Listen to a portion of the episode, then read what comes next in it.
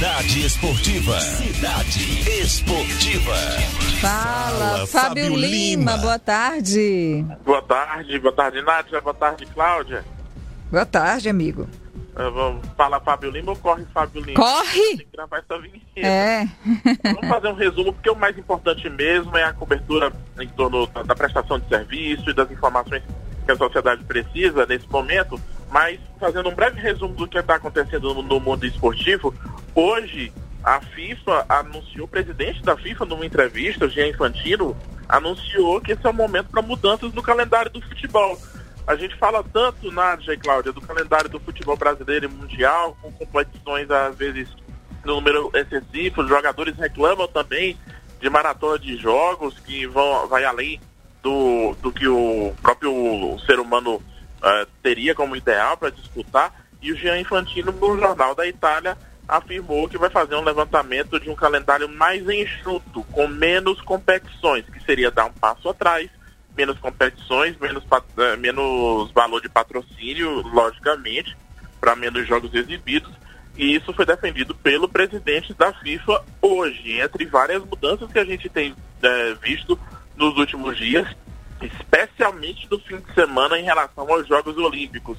Vocês lembram, Nádia, claro, que a gente falou na sexta-feira da possibilidade de adiamento, Sim. o Comitê Olímpico Internacional insistindo em manter uhum. a, a a data é original, né? Alô? Oi? Tá. Oi? Oi? Oi, Fábio? Oi, Oi, sim, consiga. Aliás, prossiga.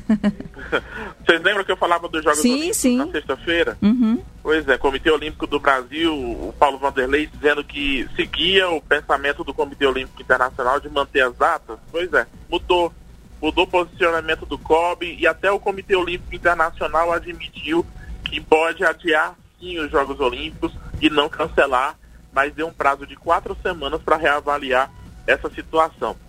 A pressão aumentou porque o Canadá hoje anunciou que não manda atleta nenhum, nem para a Olimpíada e nem para a Paralimpíada em 2020. Tá Só certo. se for em 2021. Então, pois é, a pressão a pressão está aumentando. A Austrália já alertou os atletas para treinarem para 2021 e não para 2020. Um sinal também que, que pode adotar uma posição parecida. E o Tour da Tocha no Japão começa agora no dia 26. Com essa pressão, Federação dos Atletas da Natação nos Estados Unidos, Federação dos Atletas nos Estados, do, do Atletismo também nos Estados Unidos. Você já imaginou os grandes medalhistas de natação e do atletismo nos Estados Unidos fora dos Jogos Olímpicos? Complicado, né? Não, não dá. E eles estão pressionando nesse sentido também. As federações divulgaram nota pelo adiamento. Então a gente aguarda não as quatro semanas. Talvez antes disso o Comitê Olímpico Internacional dê uma posição sobre adiamento dos Jogos Olímpicos. Tá certo, Fábio. Vamos aguardar, né? Temos aí Vamos algumas aguardar. semanas. A gente acha que vai sim acontecer, porque tudo está sendo redefinido, né? Então vamos Uhum. aguardar para ver a posição do Comitê Olímpico Internacional.